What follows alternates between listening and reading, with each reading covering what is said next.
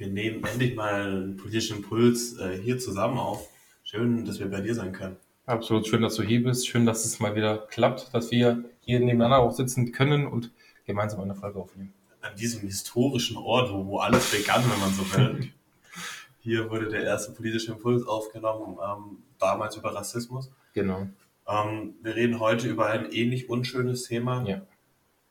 Ähm, wir wollen über die Uiguren in China reden und was da vor sich geht. Genau, wir haben in letzte Folge schon über China gesprochen, über ähm, Chinas Politik ähm, in der Problematik in Taiwan. Und heute reden wir weiter über China und zwar eben über die Uiguren, die im Westen Chinas leben in der autonomen Region Xinjiang und wo es, muss man sagen, schon sehr menschenverachtend um sich geht. Da wird das Völkerrecht, die Menschenrechte mit Füßen getreten. Ähm, manche Forscher verwenden den Begriff des kulturellen Genozids, den ich sehr treffend finde. Es wird also eine Kultur ausgelöscht, ähm, kein Genozid in dem Sinn, dass ein Volk mhm. vernichtet wird, aber dass die Kultur dieses Volkes Stück für Stück mit verschiedensten widerlichen Maßnahmen ähm, vom Erdboden getilgt wird. Und wenn da nicht äh, schleunig was passiert, dann wird es in den nächsten Jahren auch vollendet und ja. die uigurische Kultur für immer ausgelöscht bleiben. Ja. Man muss sich das vor Augen halten, ähm, Xinjiang eine, eine autonome Region, die aber dennoch zu China gehört, wo China auch Befugnisse drin hat, ähm, die aber ja, sehr lange Zeit, muss man sagen, ähm, ja, frei waren in dem, was sie getan haben. Sie durften ihre Sprache sprechen, sie hatten ihre eigene Kultur, ähm, das ändert sich heutzutage, beziehungsweise ändert sich seit Jahren schon massiv. Ja, also dieses Wort autonom, das ist nur noch ein Wort. Ähm, da ist gar nichts mehr autonom, das ist völlig ähm, ein völliger Überwachungsstaat ja. äh, von Peking aus. Ähm, wie du es gesagt hast, ähm, wir können anfangen im 18. Jahrhundert, wo die chinesischen Kaiser diese Region erobern. Ähm, erklärt auch den Namen. Xiangyang bedeutet neue Grenze. Und ähm, lange leben sie da recht frei. Ihre Bräuche weiterhin. Ihre ähm, Kultur es ist, wie gesagt, ein muslimisches Volk, ein Turkvolk. Ähm, wir haben uns vorhin was angehört.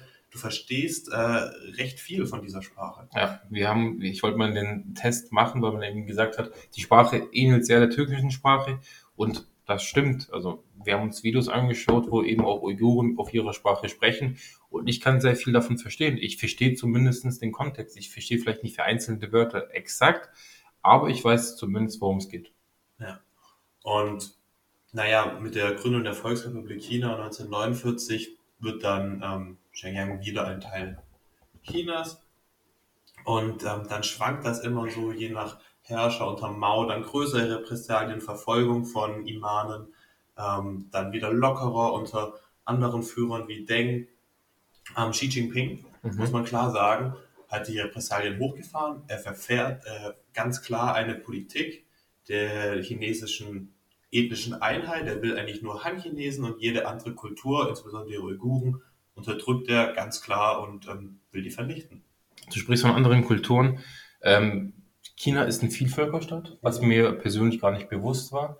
90 Prozent der in China lebenden Bürger sind Han-Chinesen. 10 Prozent sind aber ethnische Minderheiten und dazu gehören auch die Uiguren. 10 Prozent von 1,4 Milliarden sind aber auch 140 Millionen Menschen. Das ist fast das Doppelte von Deutschland. Ja. Und ja, mit dem wird eben nicht immer, das heißt nicht immer, im Großen und Ganzen eben überhaupt nicht ja.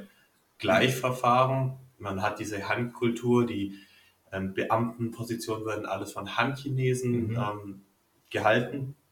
Und ähm, was jetzt aber noch in den letzten Jahren enthüllt wurde über die vorgehende Vorkommnisse dort, ähm, gehen nochmal viel weiter. Ja, absolut. Ähm, wir sehen, dass Uigur, dass circa 10 Millionen Uiguren eben in dieser in Xinjiang, in dieser autonomischen Regierung, Region leben, die aber zumal immer mehr und immer mehr ähm, zum Teil in Lager gesteckt werden, zum Teil werden dort Moscheen abgebrannt, niedergebrannt, zum Teil werden da auch Kulturhäuser ähm, kaputtgeschlagen. Man sieht quasi eine Menschenrechtsverletzung ähm, die dort passiert. Absolut. Ähm, China als Überwachungsstaat sowieso schon totale Kontrolle über seine Bürger. Und es muss man sich einfach vorstellen, dass das alles noch mal ein ganzes Stück krasser dort ist. Ja. Ähm, du hast noch mehr Kameras, du hast noch mehr Polizeipräsenz. Ähm, Es geht so weit, ähm, das finde ich das Schockierendste, dass bis in den intimsten Raum überwacht wird. Das Mhm. heißt, unter dem Vorwand der ähm, kulturellen, des kulturellen Kennenlernens kommen in uigurische Familien für ein paar Tage im Monat Han-Chinesen, meistens Beamte. Und stell dir mal vor, wir sind jetzt bei dir zu Hause, die leben dann hier für drei Tage, fremde Menschen, die schlafen hier, schauen, überwachen euch. Ähm, lest ihr den Koran, wie gesagt, eine muslimische Minderheit, das wäre ein großes Problem. Verfolgt ihr religiöse, kulturelle, uigurische Bräuche? Ähm, spricht ihr hier Chinesisch, spricht deine Mutter mit dir Chinesisch oder Uigurisch? Das wird alles ähm, überwacht bis in diesen intimsten Bereich. Ähm, völlig unvorstellbar und ähm, absolut erschreckend. Ja, absolut. Und man muss natürlich dazu auch sagen, wenn wir über China reden, dann reden wir über einen Informationsfluss, der nicht existiert, der kaum vorhanden ist. Es ist extrem schwer einzusehen, was in China passiert, ähm, weil eben alles sehr geheim gehalten wird. Und da sind wir auch umso dankbarer für Whistleblower zum Beispiel, aber auch für Journalisten, die eben es dann doch irgendwie schaffen, Informationen rauszubekommen. Wir haben in der vorletzten Folge über Veröffentlichungen geredet, über Leaks.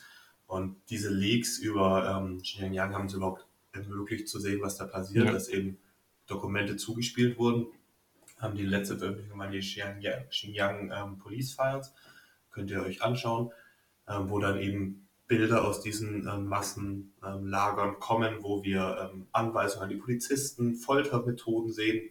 Und das konnte verifiziert werden, es konnte geschaut werden sind das diese Menschen, die dort ähm, inhaftiert sind, gibt es die? Ja, die leben dort. Wir konnten über Verwandte konnte das verifiziert werden. Man konnte schauen, diese Lager können wir die mit Satellitenbildern abgleichen. Passen die Bilder? Ja. Es sind verifizierbare Dokumente, die ähm, Unvorstellbares über diese Lager zeigen. Ja, das eben, das haben Whistleblower und Journalisten herausgefunden, wie du schon ansprichst, mit Satellitenbildern, haben eben wirklich schön sehen können, wie diese Lager gebaut worden sind, wie diese Lager errichtet worden sind. Und man muss dazu auch sagen, das sind nicht ein, zwei Lager, das sind 285 an der Zahl. Das ist nicht wenig, das ist extrem viel. Und man geht sogar davon aus, dass circa eine Million Menschen oder eine Million Uiguren eben in diesen Lagern untergebracht worden sind. Das muss man sich mal vorstellen. Und diese Lage verspitzt sich ja oder hat sich 2013 sehr stark zugespitzt. Im Laufe dessen, dass es einen ähm, Terroranschlag in Peking gab, so sagt es die chinesische Regierung. Da ist ein weißer Transporter in eine Menschen, Menschenmasse reingerast und hat natürlich dabei auch Menschen umgebracht. So, und die chinesische Regierung sagt eben, das waren Uiguren, das waren uigurische Terroristen und wir müssen sie in dem Ursprung quasi in Xinjiang, Xinjiang Mhm. angreifen, äh, müssen uns eben, um uns verteidigen zu können, um die Sicherheit unserer Bürger zu gewährleisten, müssen wir in diese Region vorgehen. Da sind wir eben wieder in dieser offiziellen Version Chinas. Man kämpft gegen Terror, man kämpft gegen ähm, Separatismus. Das ist ein anderer Vorwurf eben, dass sie sich loslösen wollen. Ähm, und dafür hat man eben dann, musste man dann zugeben, nach diesen Veröffentlichungen, offiziell nennen sie das ähm, Bildungseinrichtungen Genau. eröffnet.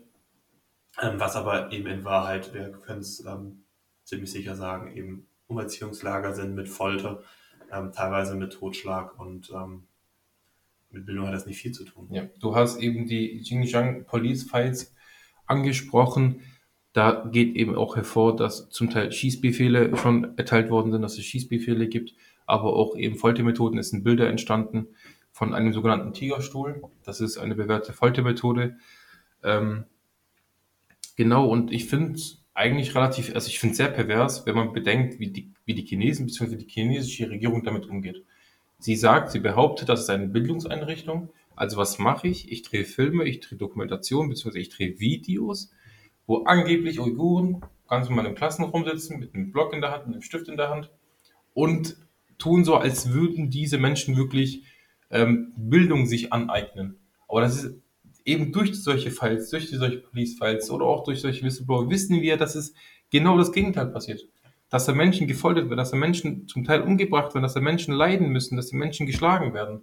Aber nach außen hin so etwas zu machen, auch ja, die Moral so über Bord zu werfen, finde ich schon ganz pervers. Ja, also diese, diese Propagandavideos der chinesischen Regierung, da drehst du durch. Also ich habe eins gesehen, da wird dann irgendwie ist dann eine Uigurin und dann wird gesagt, die wird jetzt quasi zu Touristenführern Mhm. ausgebildet. Das ist dann diese Bildung, die da angeblich passiere.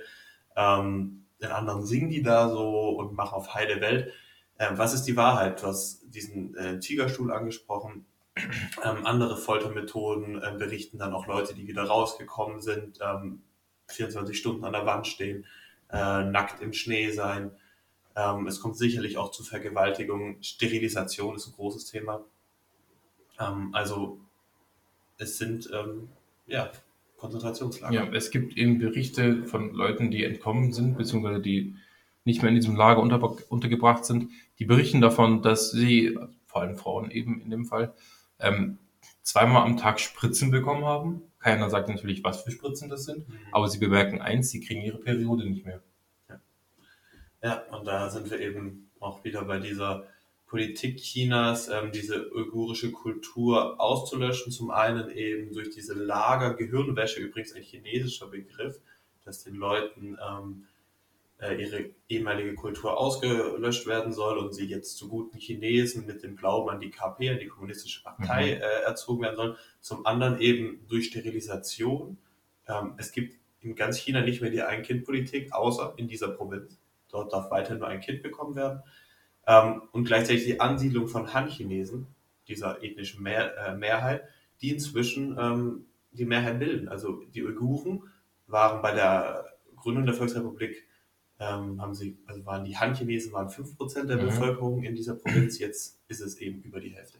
Ja, man sieht auf jeden Fall einen Wandel, man sieht eine Bewegung, der, man muss es so deutlich sagen, wie es ist, die, die darauf abzielt, den Uiguren die Kultur wegzunehmen, die Uiguren zum Teil auszulöschen. Darum geht's. Ähm, diese Kultur zu vernichten, auch ethnisch eben. Dadurch, dass ähm, es gibt Han-Heiraten zwischen ähm, uigurischen Frauen äh, mit Han-Männern, die dann in andere Provinzen im besten Fall noch ähm, geschoben werden. Also, ja, ähm, und du hast auch schon die Entweihung von kulturellen Städten wie Friedhöfen und Moscheen angesprochen. Ja, das ist absolut, äh, man muss sich eben vor Augen halten, ähm, klar, es wird oftmals, der Begriff Holocaust wird oftmals reingeworfen, beziehungsweise Auschwitz oftmals reinge, reingeworfen, auch in diesem Zusammenhang. Wobei man sagen muss, dass das überhaupt nichts miteinander zu tun hat. Das muss man klar und deutlich sagen. Es ging bei, beim Holocaust oder beim, bei eben ähm, bei Auschwitz darum, Juden gezielt zu ermorden, ein gezielter Genozid gegenüber Juden, gegenüber ähm, ja, Menschen, die eben diesen jüdischen Glauben vertreten. Und ähm, bei China, beziehungsweise bei den Uiguren, kann man, kann man eben beobachten, da geht es schon eher um die Kultur, was man versucht auszulöschen. Ja, man versucht die Kultur aus den Köpfen zu bekommen und eben durch äh, die, ähm, den Glauben an die KP, an das moderne China zu ersetzen. Ähm, und da sind wir auch, ähm, also dieser Holocaust-Vergleich, der drängt sich natürlich für manche auf. Man muss eben sehr vorsichtig sein, das ist angesprochen. Und man sieht eben auch, die Motive Chinas sind wahrscheinlich, würde ich so weit gehen zu behaupten, gar nicht so irgendwie eine Islamophobie mhm. oder eben ähm, anti-irgendwas, sondern es geht einfach darum, alles, was dieser äh, kommunistischen Ideologie im Weg stehen könnte, wegzuräumen. Und ob das jetzt eben ähm, der Islam und die uigurische Kultur in Xinjiang sind oder der Buddhismus in Tibet oder die Demokratie in ähm, ähm, Taiwan oder in Hongkong, das ist erstmal egal. Einfach alles, was nicht mit der KP zu tun hat, weg. Gleichzeitig aber auch möchte man irgendwie eine ethnische Einheit in diesem Vielvölkerstaat langfristig herstellen. Genau, ähm, wir haben schon angesprochen, die Begründung die Beweggründe Chinas, der chinesischen Regierung, ist eben zum einen Sicherheit. Wir möchten Sicherheit garantieren. Wir denken aber da anders, beziehungsweise es gibt jetzt dann doch zahlreiche Informationen, die anderes aufweisen. Beispielsweise ähm, befindet sich ein Fünftel des Kohlegas- und Erdölvorkommen Chinas eben in dieser Region. Das könnte natürlich schon äh, Gründe sein, dass man sagt, ähm, wir haben Angst vor, vor Separationsbewegungen, vor Separatismus, dass sich da Leute unabhängig mhm. machen wollen. Das hat man tatsächlich stark gesehen, ähm, als die Sowjetunion zu fallen ist. Auf einmal gibt es nicht mehr eine Sowjetunion, sondern Usbekistan, Turkmenistan. Und dass man gesagt hat, um Gottes Willen, wenn es jetzt einen äh, Uguristan gibt, was machen wir? Also ähm, sind da die Repressalien hochgefahren worden.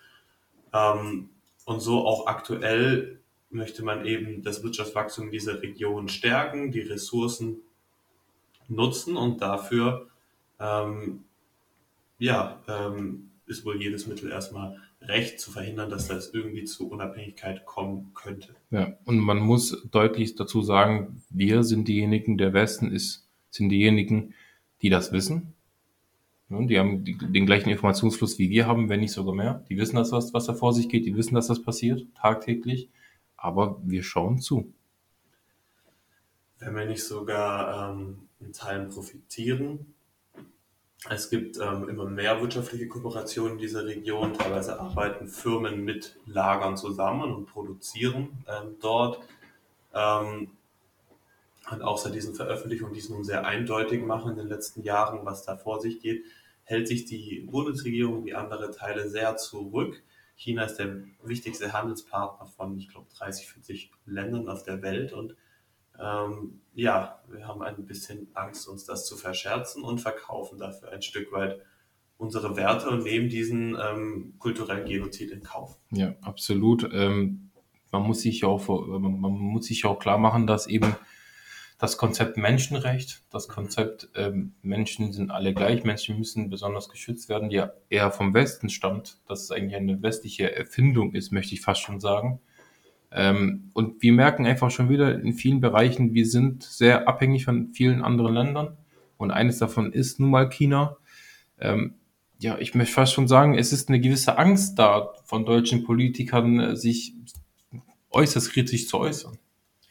Ähm, ja, es ist eine große Zurückhaltung, zum Teil, weil wir auf China nicht verzichten können im Moment. Ähm, aber es ist halt natürlich ein Totalverrat an unseren Werten ähm, weil wir das eigentlich nicht dulden können, was da vor sich geht, nicht nur eigentlich.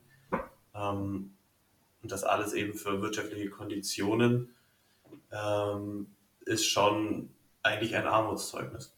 Absolut. Ich war schon ein Stück weit schockiert, als ich das Ganze so mitbekommen habe, eben mit den Uiguren, auch mit den Lagern in ähm, Xinjiang. Weil ich dachte, das wäre etwas, was früher mal war. Mhm. Ich kann mich an die Konzentrationslager in Deutschland erinnern. Ich kann mich zum Beispiel auch an die, an die Gulags äh, in der Sowjetunion erinnern, was mir auch in der Schule beigebracht worden ist. Ich dachte, das, das war mal. Die schreckliche Zeit haben wir hinter uns. Wir haben die Geschichte abgeschlossen und wissen, wie wir es besser machen können. Aber anscheinend ist das nicht der Fall. Definitiv nicht. Ähm, wir haben schon über Rohstoffvorkommen geredet. Ähm, lass uns noch mal ein bisschen genauer ähm, über mögliche Gründe Chinas eingehen. Wir haben jetzt, wie gesagt, gesagt, offiziell ist es die Terrorbekämpfung mhm. und ähm, die Einheit der Nation, sprich Separatismus zu bekämpfen. Ähm, was inoffizielle Beweggründe sein könnten, zum einen wirtschaftlich, ähm, Rohstoffe haben wir angesprochen, wirtschaftliches Potenzial, aber auch die neue Seidenstraße, die äh, durch diese Regionen verläuft, dieses Verbindungsnetz ähm, zwischen Europa und China, das von Xi Jinping vorangetrieben wird. Was könnten andere ähm, Beweggründe Chinas sein? Ähm, es kann definitiv ähm, aus Machtdemonstrationsgründen passieren, dass China ähm, die ja zur Weltmacht aufsteigen möchte und das auch da auch konkrete, konkrete Ziele genannt hat, bis wann das Ganze geschehen soll, dass das eben ähm, ja der Anfangsschritt wäre, um zu so einer Weltmacht aufzusteigen. Definitiv, also erstmal die Kontrolle über das eigene Land zu erlangen und Xi Jinping setzt verstärkt, ähm, teilweise wie seine Vorgänger, teilweise nicht, er auf jeden Fall auf ethnische Einheit, ähm, die er will, um äh, erstmal das eigene Land voll zu kontrollieren, weil ich meine, das ist eben die Voraussetzung sozusagen, um dann die Welt, ähm, naja, Weltmacht Nummer eins zu werden, dass man erstmal das eigene Gebiet voll unter Kontrolle hält. Absolut. Ähm, wir haben beispielsweise auch mal über die Ukraine geredet gehabt und auch über Putins Motive. Mhm. Und ähm, ich hab, glaube Putins Motive nicht ab. Ich glaube dem, dem seine Argumentation, glaube ich, kein Stück. Mhm. Genau wie wenig ich Chinas Regierungsargumenten äh, glaube, beziehungsweise deren Vorhaben, deren offiziellen Vorhaben glaube. Also muss da schon was etwas Größeres dahinter stecken. Und das sind auf jeden Fall wichtige Punkte. Zum einen die Wirtschaft, zum anderen eben äh, seine Macht stärken, seine Position stärken, um dann irgendwann ähm, ja, zu einer großen Weltmacht aufsteigen zu können. Und ja. Definitiv. Ähm, sind das eben wahrscheinlich die wahren Gründe, ähm, die dahinter stecken. Und natürlich ist es weiterhin die Frage, äh, ist warum, warum ähm, ist es quasi der kulturelle Genozid, der da als Methode gewählt wird. Also man kann ja eine autonome Region trotzdem wirtschaftlich nutzen, man kann ja trotzdem da die Straßen durchverlegen und denen ihre Kultur lassen. Also es gehört dann doch irgendwie eine etwas gestörte Ideologie von Xi Jinping, der offensichtlich überzeugt ist, dass nur eine kulturell geeintes China ähm, das erreichen kann, was er vorhat, gehört auch irgendwie eine gewisse Gestörtheit seinerseits dazu, in meinen Augen ganz klar. Ja, absolut. Die Frage habe ich, hab ich mir auch gestellt. Man muss ja nicht den Weg gehen, zu sagen, wir stecken jetzt die Uiguren in Lager und beuten die aus und ähm, vergewaltigen Frauen beziehungsweise misshandeln auch Menschen. Den Schritt muss man ja gar nicht gehen, wenn man mal den anderen Teil von China betrachtet, der ja auch diktatorisch regiert wird. Ähm, da ist es ja in dem Maße so nicht passiert. Andererseits, ich weiß nicht, inwieweit der Vergleich hinkt, aber ich möchte ihn mal bringen. Die USA breiten sich eben nur von diesen 13 Kolonien in, der West, an der Ostküste Richtung Westküste Stück für Stück aus. Und was ist geschehen? Nun ja, man hat andere Kulturen, vor allem eben die indigenen Völker, ähm, weggesperrt, ähm, letzten Endes ausgerottet, die Lebensgrundlage entzogen. Und erst als man diese Kontrolle über dieses, diesen Teil Nordamerikas hatte, strategisch war man bereit, quasi in der Geschichte dann zur Weltmacht zu werden. Das heißt, ähm, rechtfertigt das das? Nein.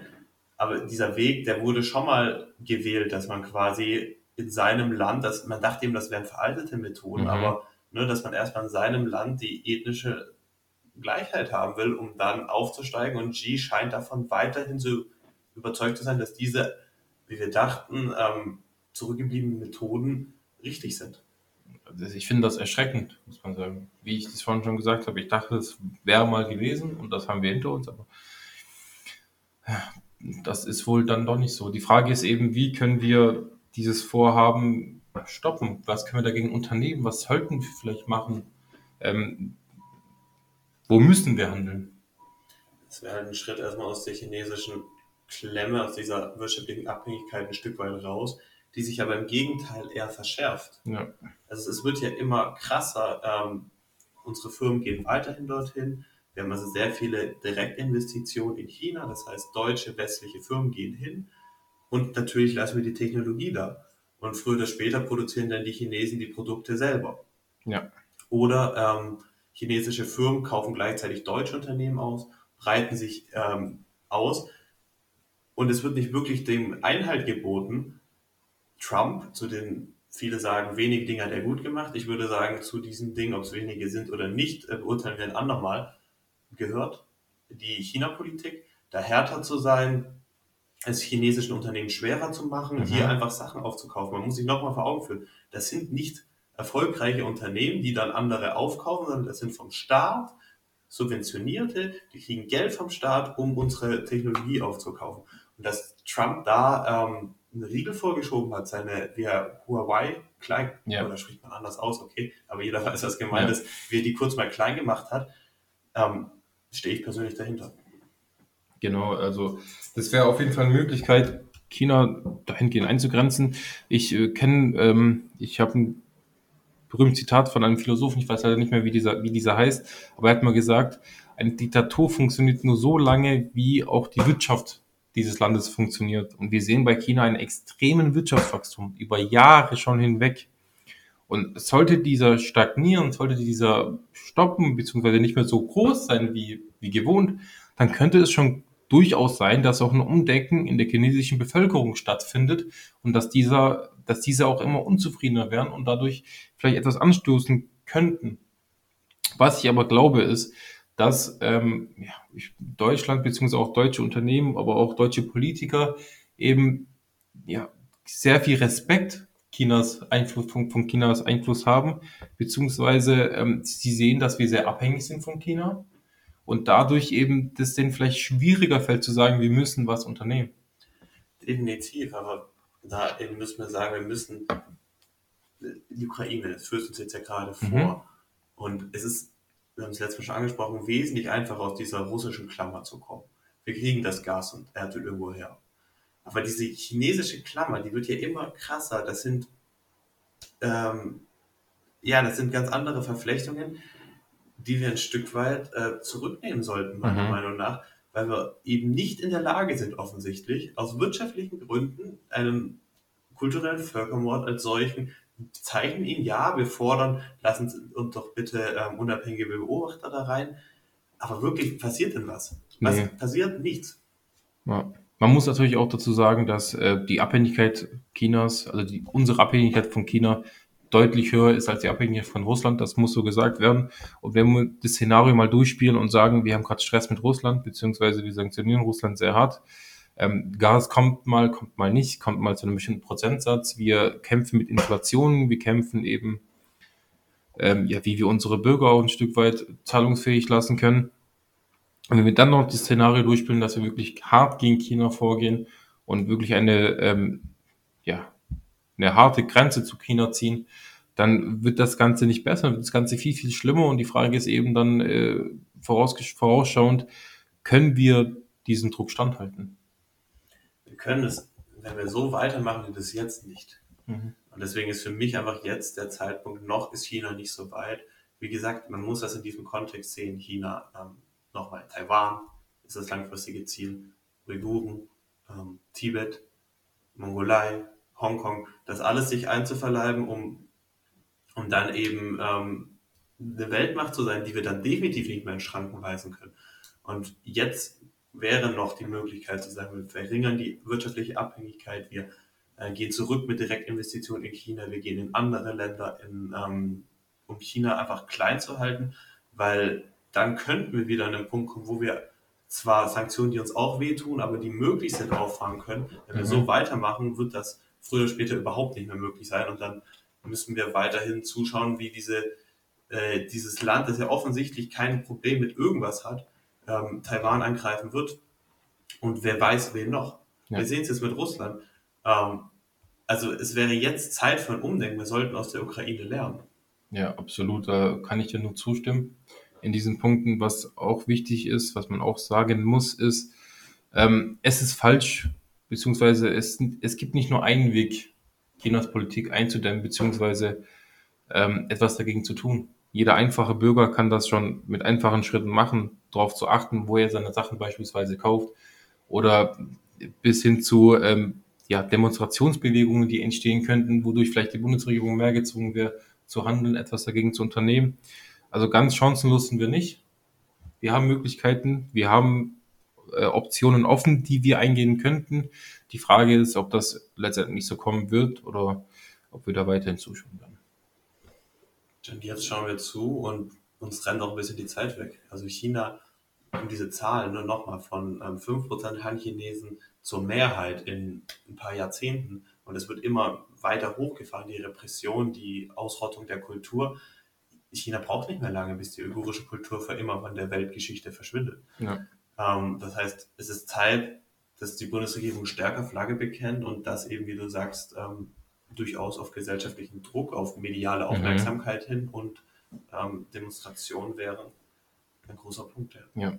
Und äh, hoffentlich mit Hilfe von Journalisten, hoffentlich mit Hilfe von Whistleblowern, die uns weiterhin Informationen liefern. Man muss sagen, die einzige Informationsquelle kommt von diesen Menschen. Mhm. Aus China kriegt man nichts raus, wie bei ganz vielen Themen, wie sei es die Corona-Politik, sei es jetzt Uiguren, sei es jetzt Taiwan.